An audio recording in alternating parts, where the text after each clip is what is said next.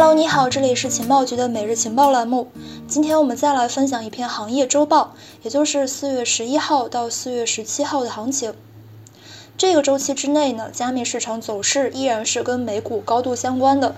之前美元指数持续走强，并且突破了一百整数大关，创下了将近一年内的新高。这个现象凸显了当前市场在高通胀、加息、俄乌局势等因素影响之下，出现了强烈的避险情绪。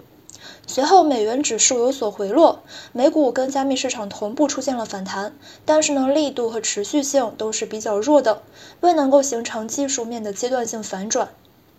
四月十七号，美国劳工部公布了三月份的 CPI 数据，环比上涨百分之一点二，同比上涨百分之八点五，续创四十年来新高。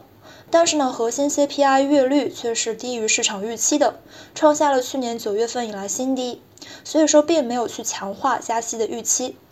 金融市场获得了一定的喘息机会，但是呢，需要注意的是，对抗通胀依然是美联储的首要任务。五月份加息五十个基点的概率依然是高于百分之八十，而紧随其后的缩表会让整一个市场迎来更大挑战。